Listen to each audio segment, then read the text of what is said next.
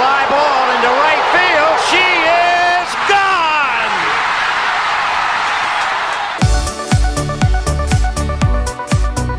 我是爱运动的子路，跟你一起聊聊运动赛事，聊聊中华职棒、中心兄弟象。欢迎收听黄色性感带。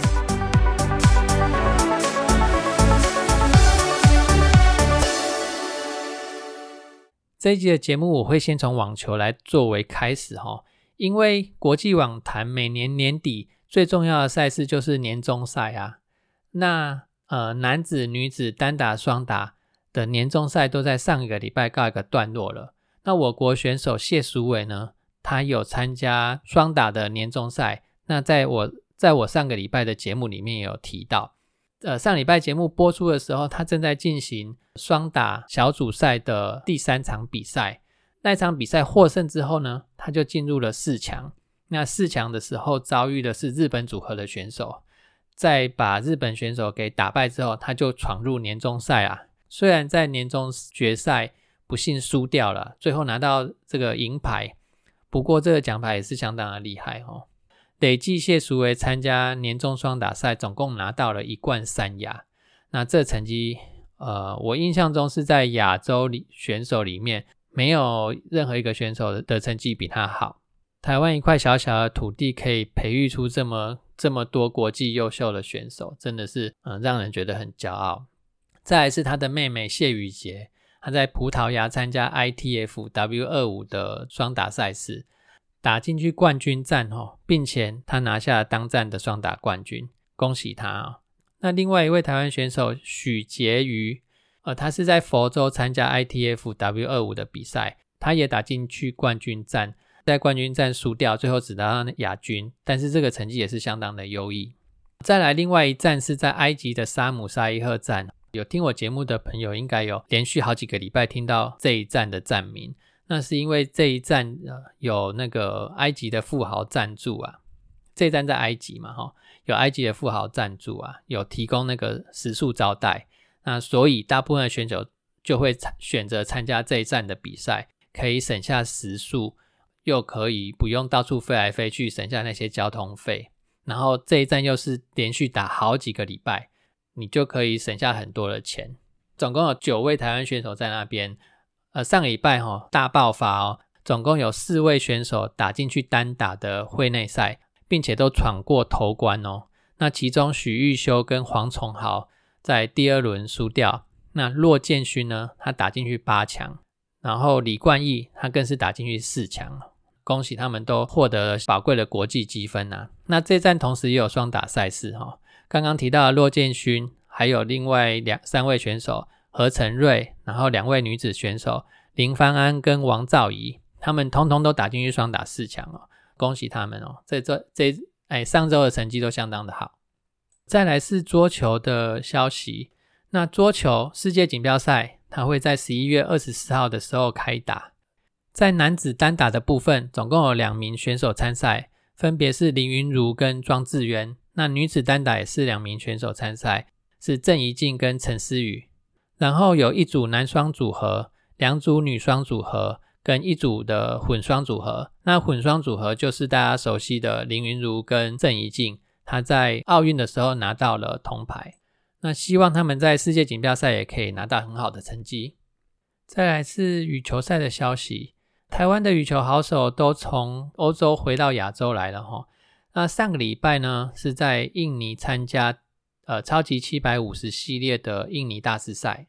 那成绩比较好的呢是周天成，打上个礼拜打进去了八强，那在八强的比赛的时候输掉。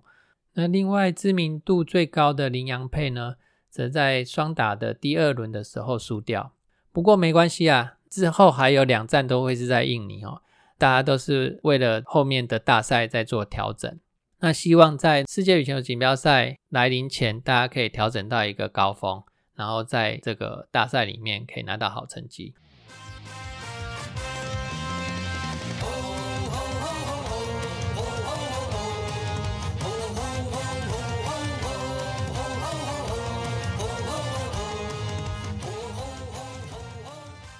接下来节目回到中华职棒的部分哦，中华职棒今年的赛程哦，真是打了好久。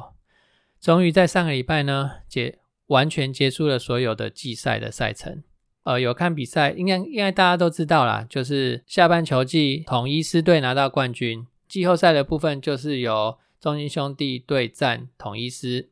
这整个漫长的球季哦，就像是在跑马拉松一样哦，一场马拉松大概三四个小时之内可以跑完。嗯，但中华职棒的这个球季从三月一直到了十一月，大概半年哦，这是比跑马拉松还要辛苦，辛苦，辛苦太多了哦。你在跑马拉松的这个过程中呢，你一定有跑得比较顺的时候，跑着跑着你就会进入撞墙期。进入撞墙期的时候啊，怎么跑啊，就是累啊，速度会慢下来，或者是想要停下来休息。那我相信中华职棒里面的选的所有选手也都一定会有撞墙期，毕竟这个赛事实在是太长了。这撞墙期来的时候，怎么打就是打不到球，怎么打就是打不好。然后又要接受球迷的这个放大镜在检验哦，真是很辛苦啊！那个有当过球员的都知都都一定知道，这是相当相当辛苦的。这就是球职棒球员在呃光鲜亮丽的一面下之下，其实就是他们不为人知的辛酸呐。打不好真的是被人家骂的要死。好，那这一集的节目呢？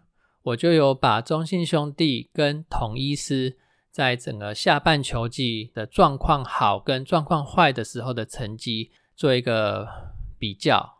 那等一下会跟各位朋友来做一个报告。那我先来回顾一下上一周中信兄弟的比赛。上一周中信兄弟总共有五场比赛，第一场对富邦有机会赢，打线实在是弱化的太严重了吼。打到十二局结束呢，全队只有五支安打。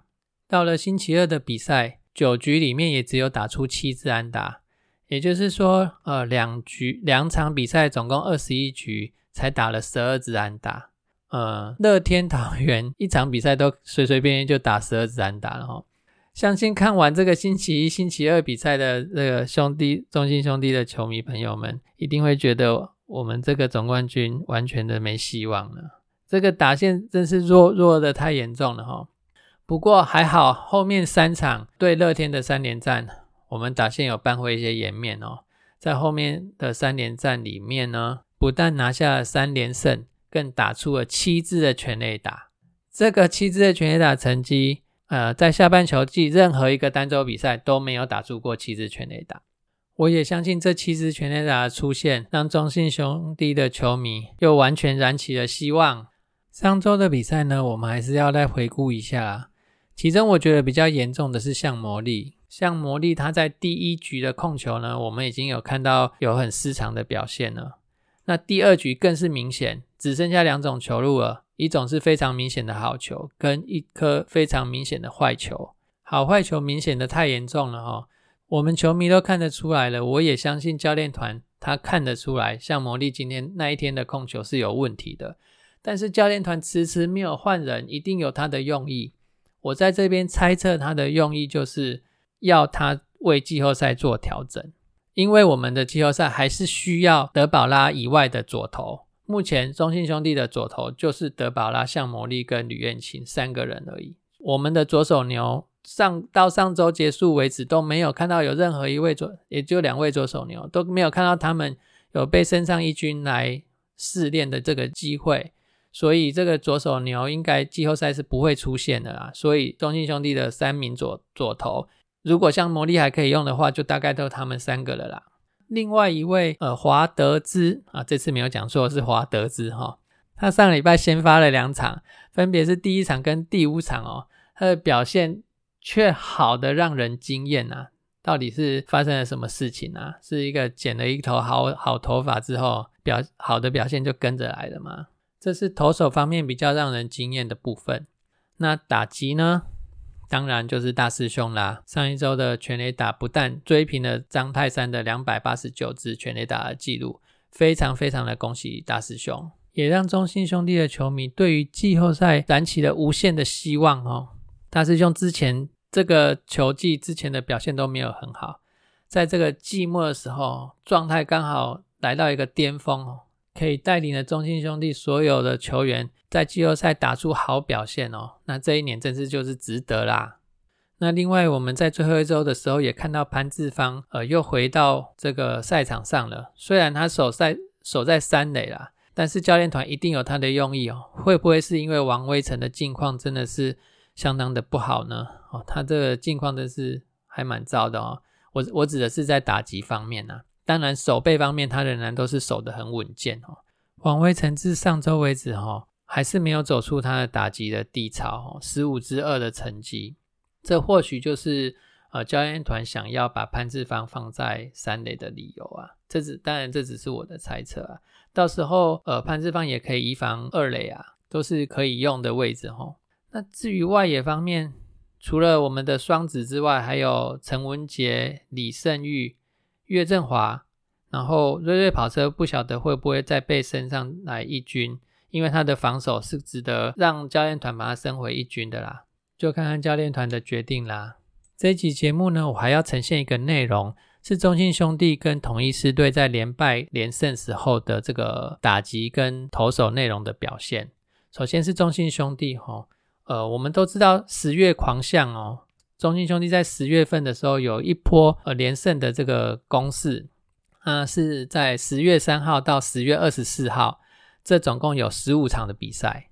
那十月二十四号过后呢，从十月二十六号到十一月十八号，这十四场比赛呢，又是走到一个下坡哈。我把最后三场对原队三连战的比赛，把它舍弃，不要来看。我们就看这这一波的连胜跟连败的这个内容有什么样的差异。那我刚刚有提到连胜总共有十五场，连败有呃不不是连胜啊，应该是说在十月三号到十月二十四号的这十五场比赛里面打出了十一胜二败二和的成绩。那而在十月二十六号到十一月十八号的这十四场比赛打出了四胜十败的这个成绩。这个连胜跟连败呢？我们来看一下这个原因出在哪里。在这个胜率比较高的这十五场比赛里面，打出了一百五十三支的安打。那在这个胜率相当低的这十四场比赛里面，只有打出一百一十九支的安打。从安打数这边，我们看到攻击的能力变得很差，差了三十四支的安打，平均一场比赛至少少掉两支安打。那在长打方面呢？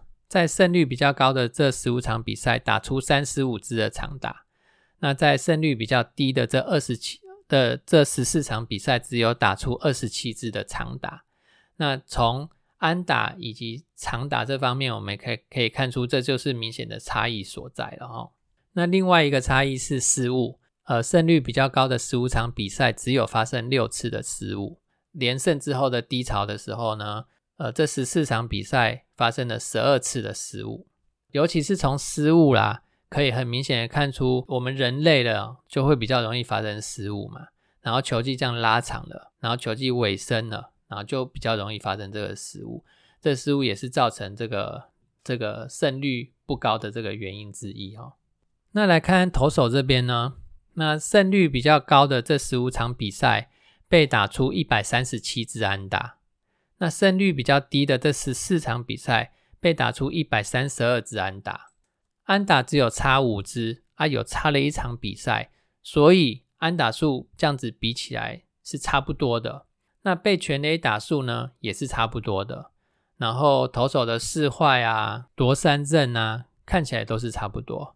然后失分的话呢，胜率比较高这时期的失分是五十九分。那胜率比较低的这个时期失分是六十四分，我想失分又跟野手的失误较多是有连带关系的，所以这样综合看起来，在呃胜率比较高的这场这几场比赛跟胜率比较低的这几这几场比赛，在投手的表现上看来差异并不大，主要的差异就在于野手的攻击。从上礼拜最后的三连战，我们似乎可以感觉到。选手有从低潮期慢慢的爬起来了。接下来我们来看看统一师的状况。统一师从十月十一号到十月二十五号的这九场比赛里面，只有拿到两胜，然后另外有六败跟一和的成绩。听说陈杰现在这段期间受伤下二军，好像是因为他导致整个球队没有攻击的灵魂。这段期间我们先称为第一低潮期。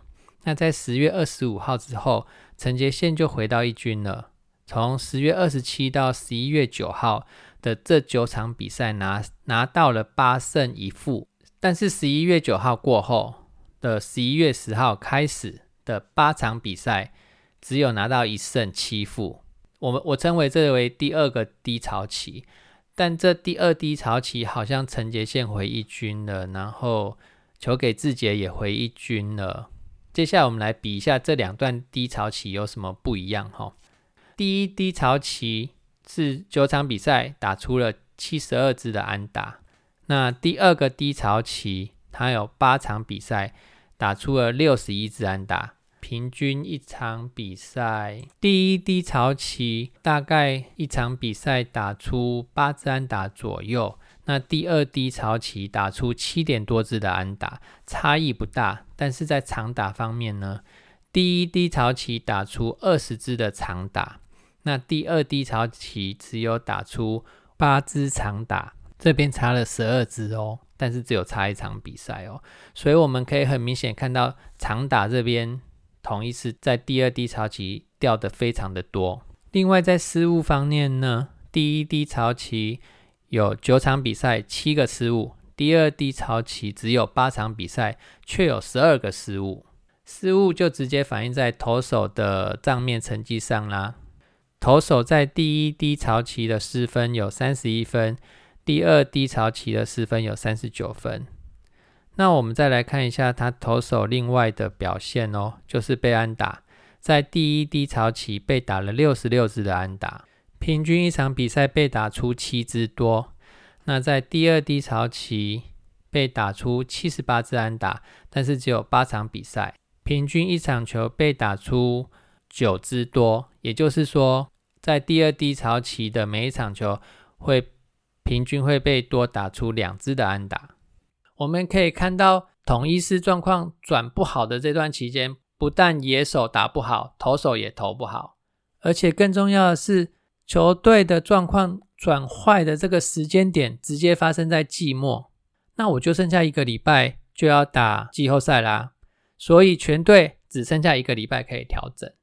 这是跟中心兄弟比较不一样的地方，因为中心兄弟呢是在十月底啊，我刚刚刚刚的日期我来看一下，是在十月二十四号之后，球队的状况转坏，时间比较长，教练可以调整的时间，可以帮球球员做调整的时间就比较长，就会比较有比较长的时间可以去做调整，那就比较容易调整的过来。呃，我相信有在打球的朋友都知道，我不是。有做调整就一定调得回来，有时候就是低潮就是很久啊，有时有的有的低潮可以比较容易度过，那就是看每个球员之间的这个调整能力了。好，我想以上的数据就直接反映了球队的状况起伏，还有个礼拜的时间都还有变数，大家都努力的做调整，让我们看一场好看的季后赛吧。也希望中信兄弟的选手们可以在季后赛有。季后赛有好表现，拿一个冠军回来吧！这一集的节目就到这边，谢谢大家的收听。对我们节目有任何的意见，欢迎回馈这些意见给我，谢谢大家。